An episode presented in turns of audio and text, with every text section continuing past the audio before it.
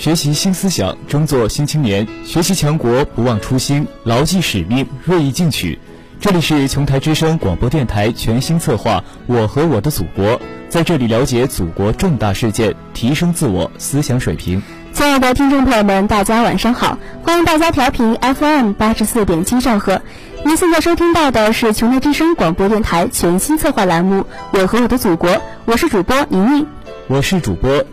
齐天。接下来一首好听的歌曲过后，我们开始今天的节目。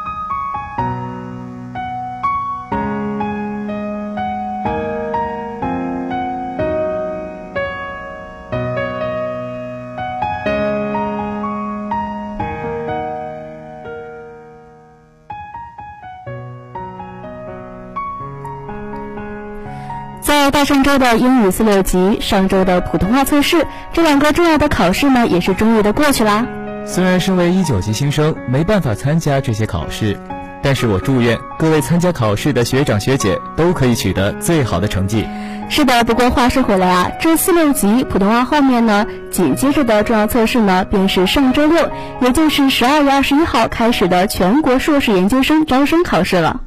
的确。现在我国教育进步促进着大学本科类文凭的数量不断增多，很多人同样拿着本科毕业证去寻找心仪的工作，却发现心仪的工作早已被那些研究生、博士生们抢先摘走了。因此呢，为了提高学术眼界、拓宽知识领域、获得更好的就业，越来越多的大学生逐渐加入了考研的大军中。据记者报道啊，在二零二零年全国硕士研究生招生考试呢，将于十二月二十一号至二十三号举行，报考人数啊已经达到了三百四十一万人。今天，中国教育在线发布的二零二零年全国研究生招生调查报告显示，自二零一五年起，我国硕士研究生报名人数屡创新高，到了二零一九年，都达到了二百九十万。今年首次突破三百万。该报告还发现，教育部的双一流建设启动后，双一流高校不断扩大研究生教育规模，其中难免作为研究生招生改革探索的一种方式，获得高校的普遍欢迎，并成为双一流高校重要的招生途径之一。不过，近七成统考生认为，获得推免资格很不容易。报考显示，招生单位在选拔。推免生时，认为最重要的两个因素是专业知识储备和科研经历。超过五成的招生单位认为，交流能力、本科院校层次、竞赛在获奖情况也很重要。近四成的招生单位比较看重读研的目标、本科成绩。本科专业笔试面试成绩的重要性相对较低。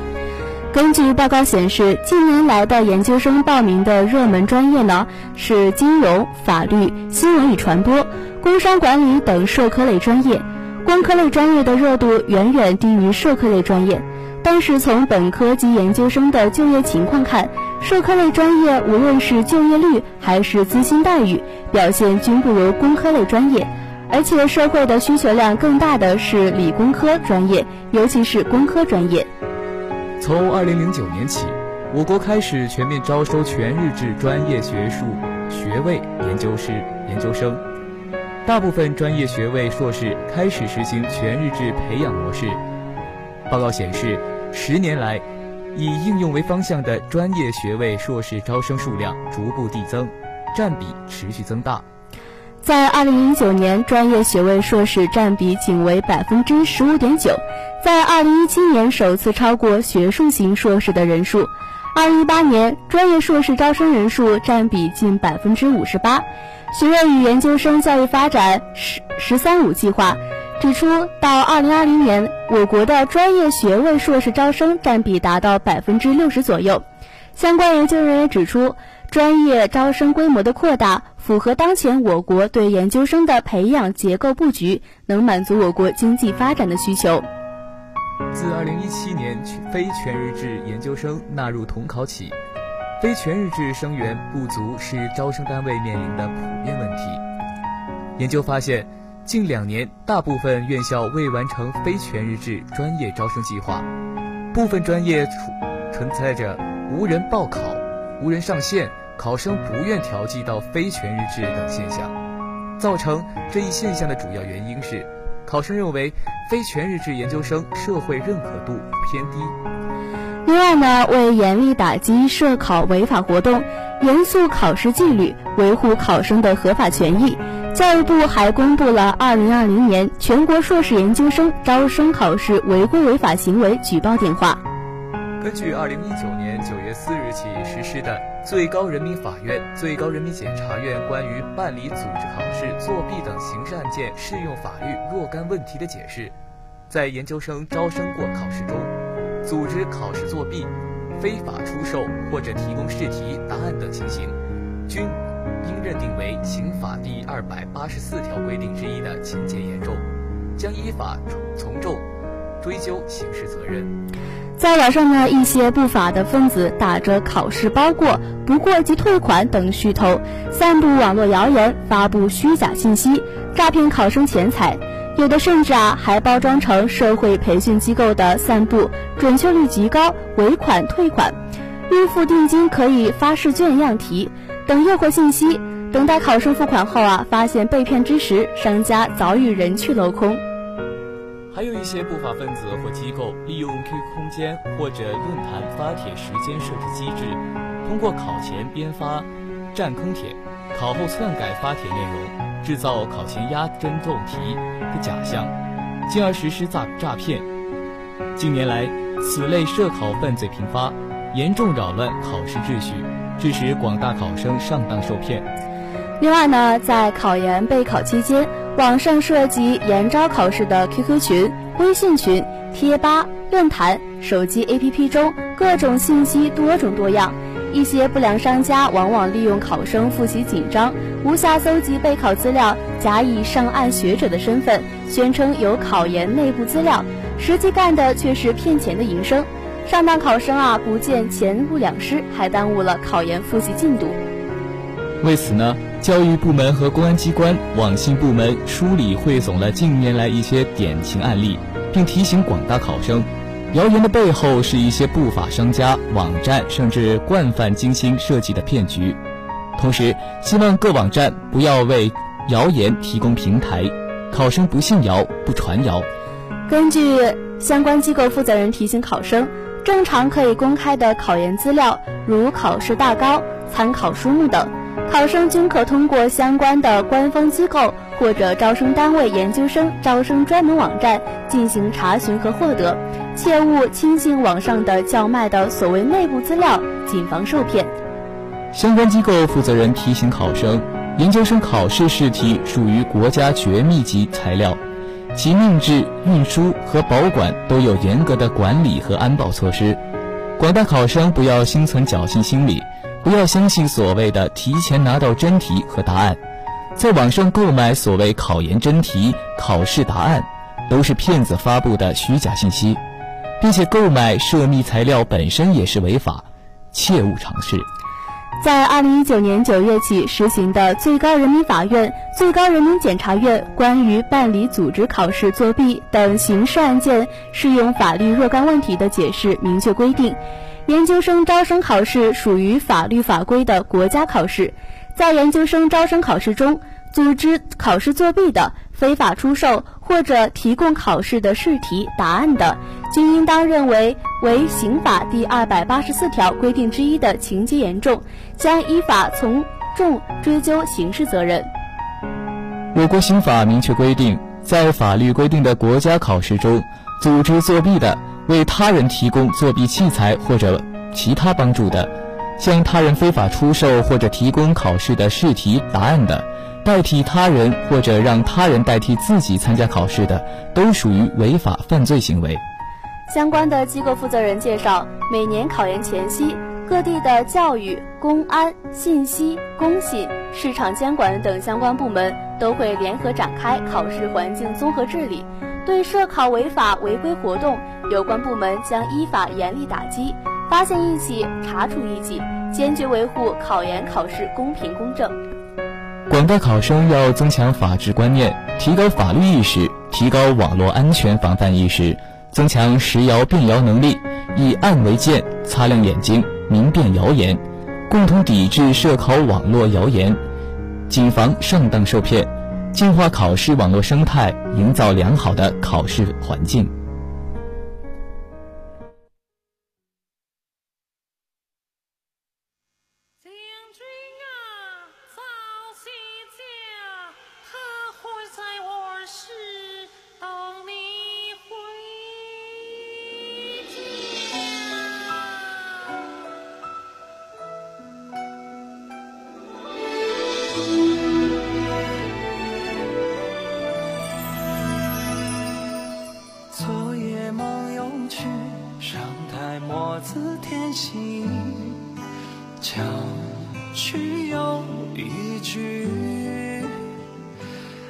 雪踏天雨，洒。纷飞，或朝夕清官缠头似故人诉发髻。半壶一别绝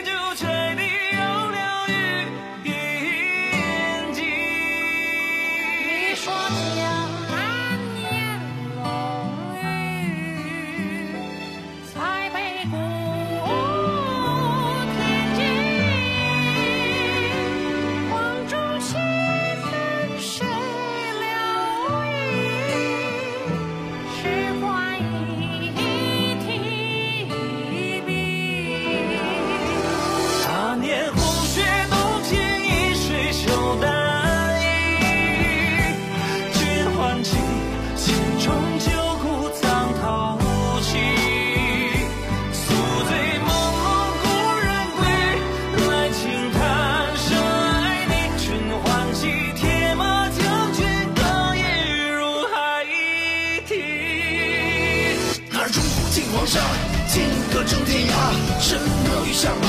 故人算是家。清明漫步阶下落雨，曾经一炉火，隆冬积雪二八，长裙青石黑瓦，人生各欢不离。东临烽火起，太平长安离人戏，在唐字里饮醉，别将再续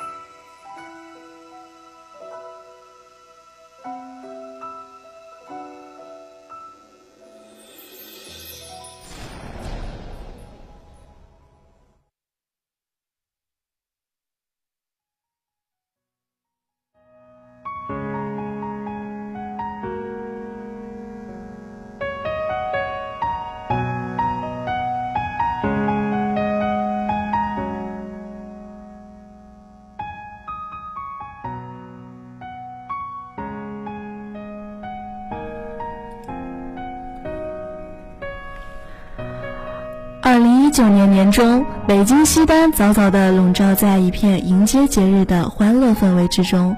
身处其中的教育部内，小礼堂、报告厅、会议室格外忙碌。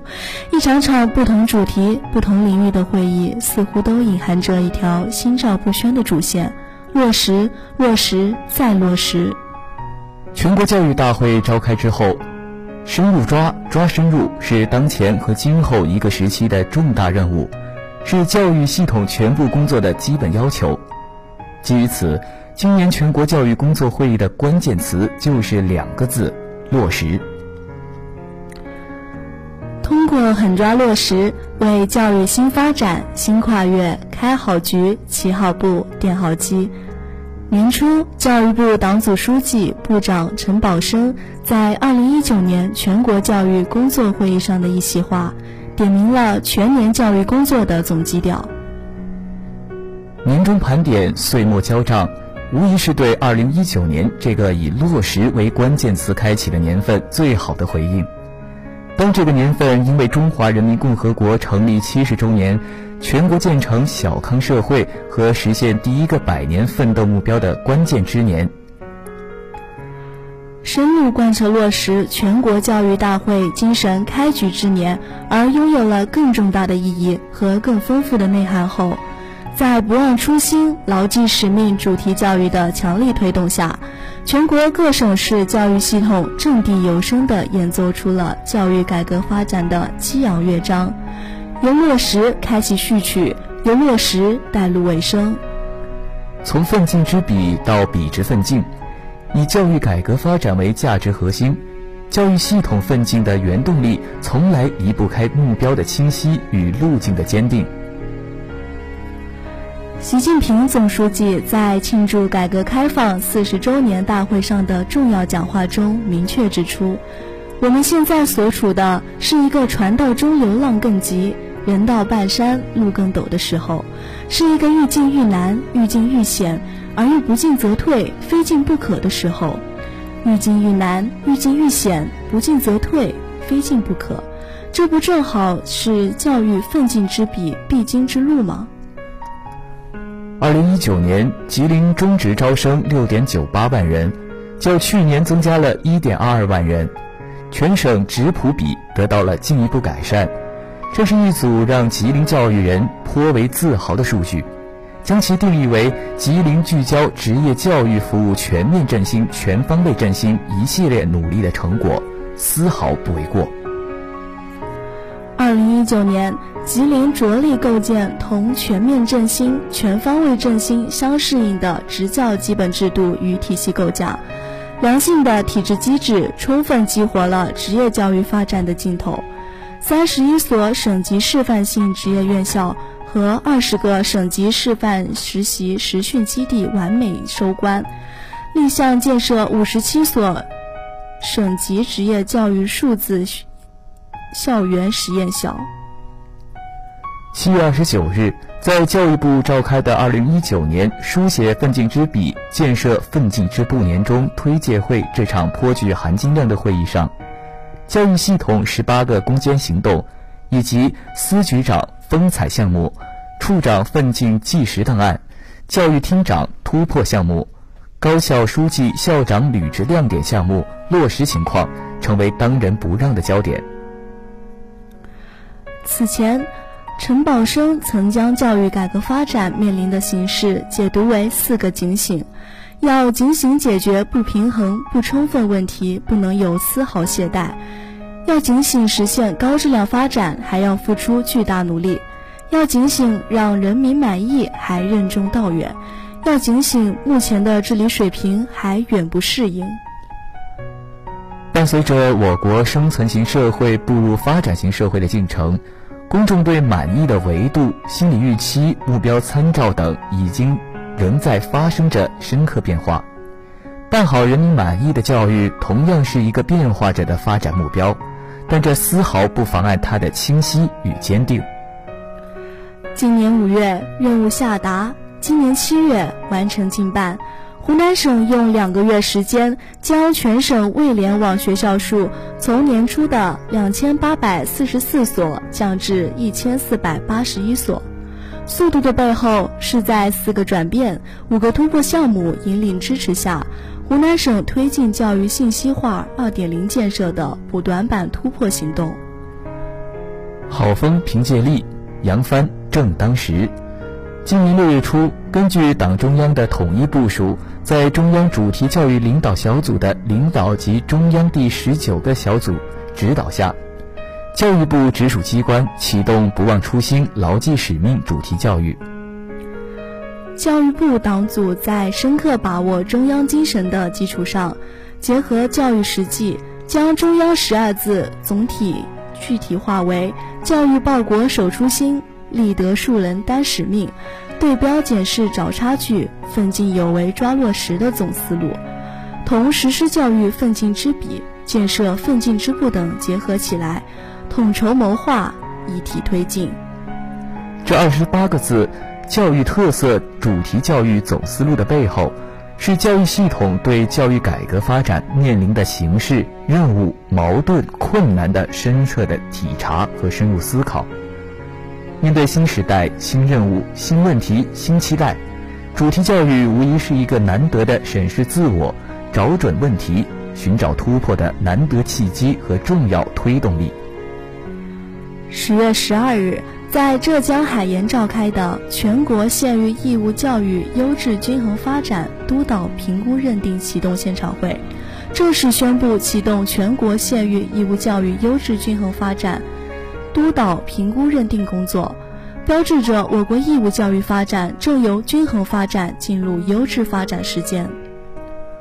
十一月七日，二零一九年教育部定点扶贫工作推进会。也来交账。一年来，三十多个司局单位和五十多所院校参与两县定点扶贫工作，助力河北省青龙县、威县完成年度减贫任务。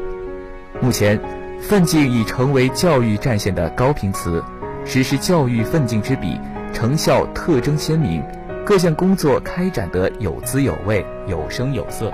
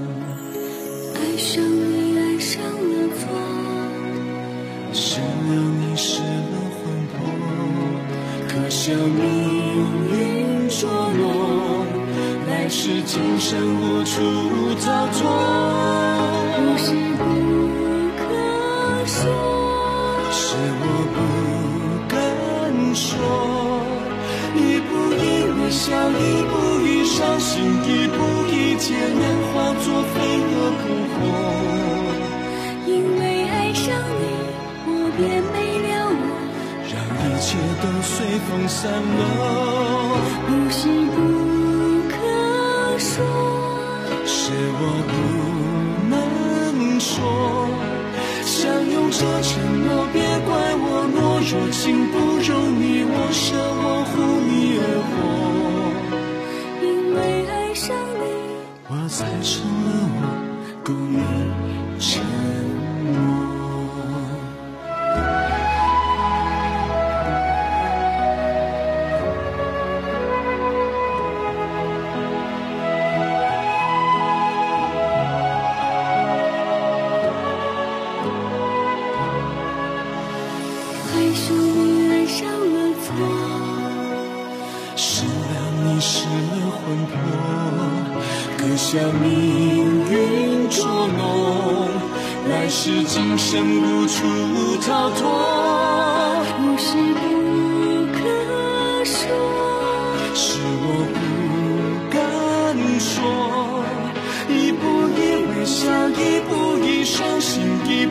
一劫难化作飞蛾扑火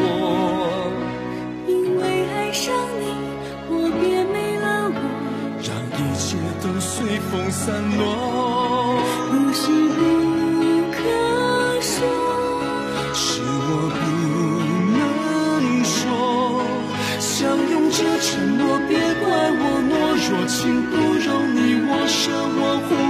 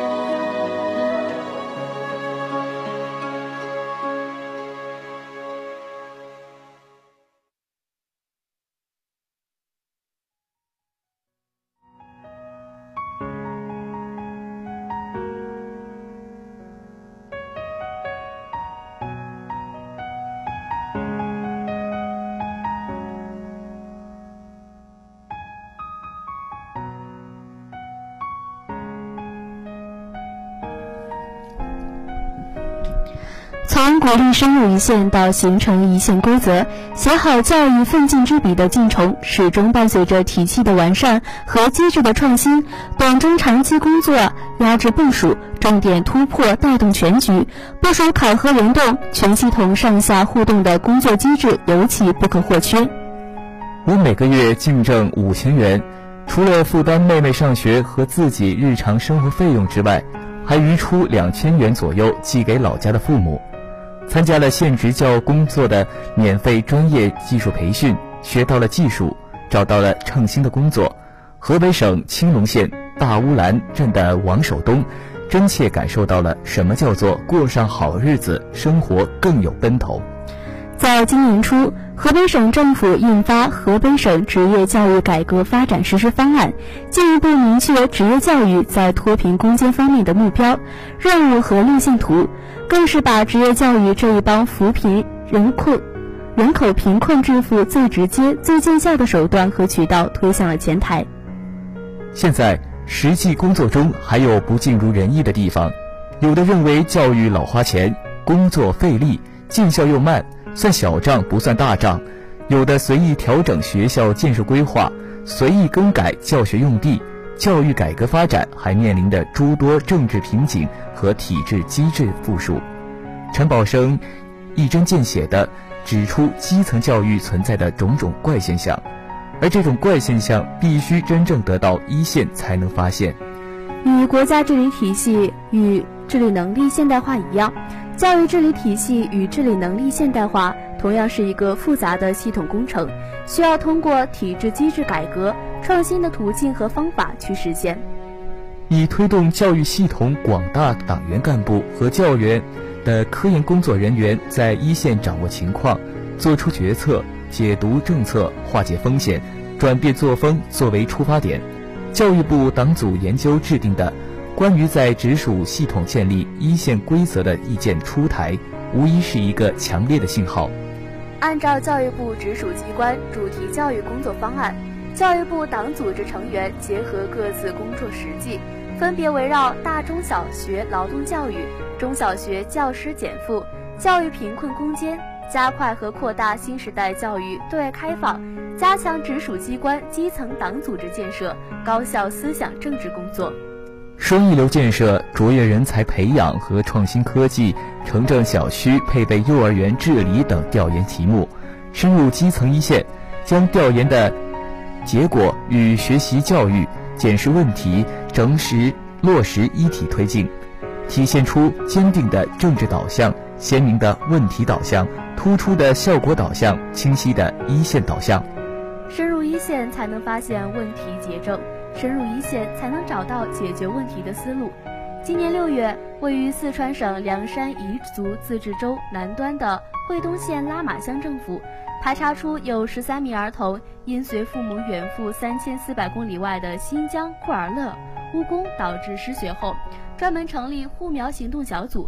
截至今年十月二十四号，四川省凉山州已有五万八千四百四十一名辍辍学学生返校。减轻中小学教师负担，规范校外线上培训，治理校闹行为等问题，无一不牵动着关公众关注的目光。六月下旬，教育部派出调研组赴北京、天津、辽宁、浙江、山东、湖北、广东、重庆、四川、陕西等十个省份调研。在七月十二号，教育部联合有关部门印发关于规范校外线上培训的实施意见。第一次从国家层面对面向中小学生校外线上培训进行规范治理，切实减轻中小学生过重课外负担。围绕依法治理校闹，教育部先行先后赴海南省、江苏省开展专项调研。七月二十六日，教育部等五部门关于完善安全事故处理机制和维护校园教学秩序的意见印发，同时。教育部还出台中小学教师减负政策文件，要求各地列出减负清单，出台减负实施细则。据初步统计，“不忘初心、牢记使命”主题教育伊始，教育部层面和司局层面分别确定了十个和四十五个需要着力解决的突出问题与重点推进事项。在此基础上，党组织成员和直属机关各单位共开展调研六百四十余次，共提交调研报告两千余份。从问题意识到找准问题、解决问题，教育奋进的进展始终要成效说话。其中，教育改革发展的薄弱环节和百姓关注的教育热点难点问题，无疑是聚焦的重点。文件让人心里暖暖的。多年想解决而没有解决的问题，基层马院院长的苦恼，党中央、国务院都做了明文规定和要求。新疆农业职业技术学院马克思主义学院教授王学利提及，是今年八月中共中央办公厅、国务院办公厅印发的《关于深化新时代学校思想政治理论课改革创新的若干意见》，被广大高校思政课老师评价为。为加强新时代高校思政课建设提供强大信心底气。据悉，意见起草过程中，教育部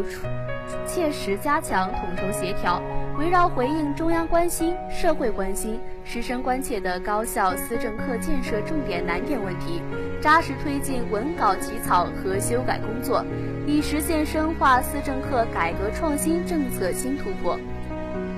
仅网络调研一项。便面向各地教育工作部门相关负责同志和全国近五百位马克思主义学院院长征求意见，梳理出六个方面近两百条意见。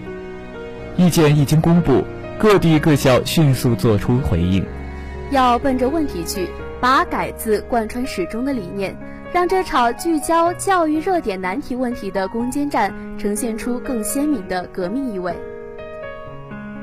家住北京市朝阳区的王女士，今年多了一笔意外收入。从今年九月起，孩子就读的民办幼儿园经北京市朝阳区教委认定，正式转为普惠性幼儿园。在降价不降质的前提下，学费从每生每月五千元降至七百五十元。而像这样的民办院校申请转为普惠院校的情况，仅朝阳区就有六十五所。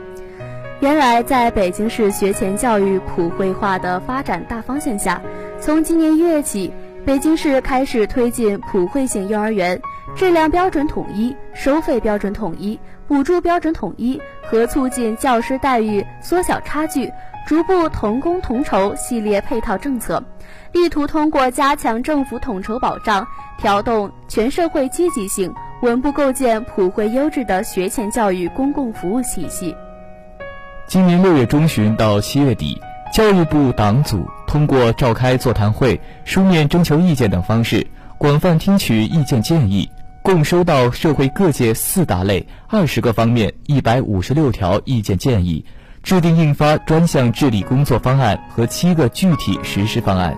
确定在主题教育期间能够实现的预期成果和着眼阶段性目标的长期整改任务，深入开展专项治理，全力推动解决中央关心、社会关心、群众关切的教育热点难点问题。主题教育期间，教育部党组成员及各单位领导班子成员深入基层一线，开展调研四百八十余次，形成调研报告二百四十五份。调研清单七百三十五份，积极推动调研成果转化。仅劳动教育一个主题，针对各地各学校普遍反映当前学生劳动实践场所缺乏、没有机会参加生产劳动等问题，便对三十二个省市区一点五万名大小中学生展开调查问卷。持续推进中央脱贫攻坚专项巡查治理。实施义务教育薄弱环节改善和能力提升工作，推进高职扩招一百万专项工作取得重要进展。每一个攻坚行动背后，都系着人民群众对教育的获得感、幸福感、安全感。在此之前，一直让山东省滨州市阳信县的第一实验小学二年级学生王义志妈妈交心的三点半难题。因为山东省教育厅、省发展改革委、省财政厅、省人力资源和社会保障厅联合出台的《关于全面推进小学课后服务工作的指导意见》迎刃而解。山东省副省长于杰说：“小学生课后服务工作既是一项民生工作、民心工作，也是一项政治工程、系统工程，是全社会特别是学生家长热切期盼。”陈宝生说。当前校长们、老师们感受最深、呼声最强烈、关注度最高的还是改革，要围绕破除教育领域长期存在的体制机制障碍，在一些标志性、引领性、支柱性改革上取得突破。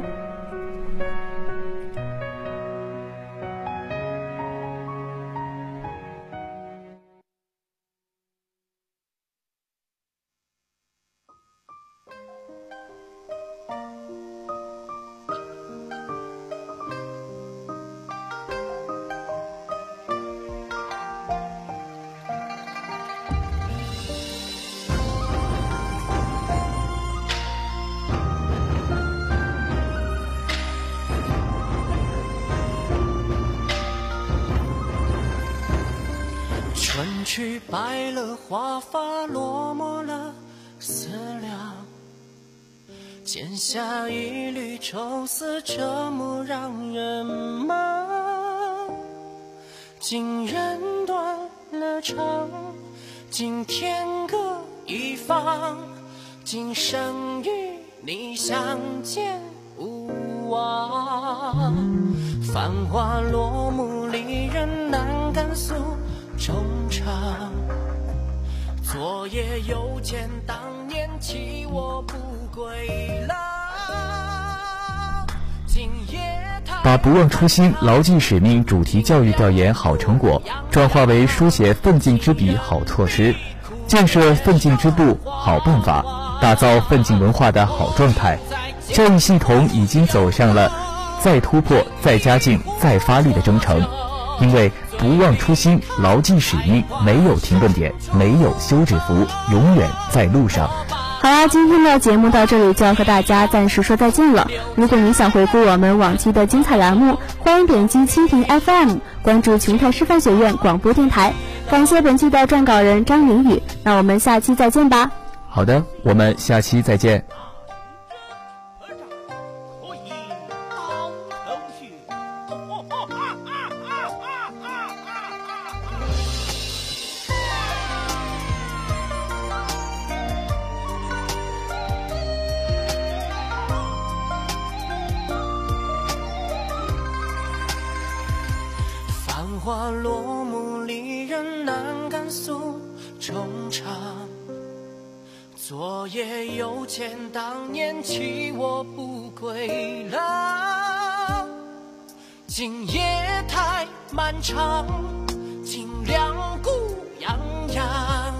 行人必苦也受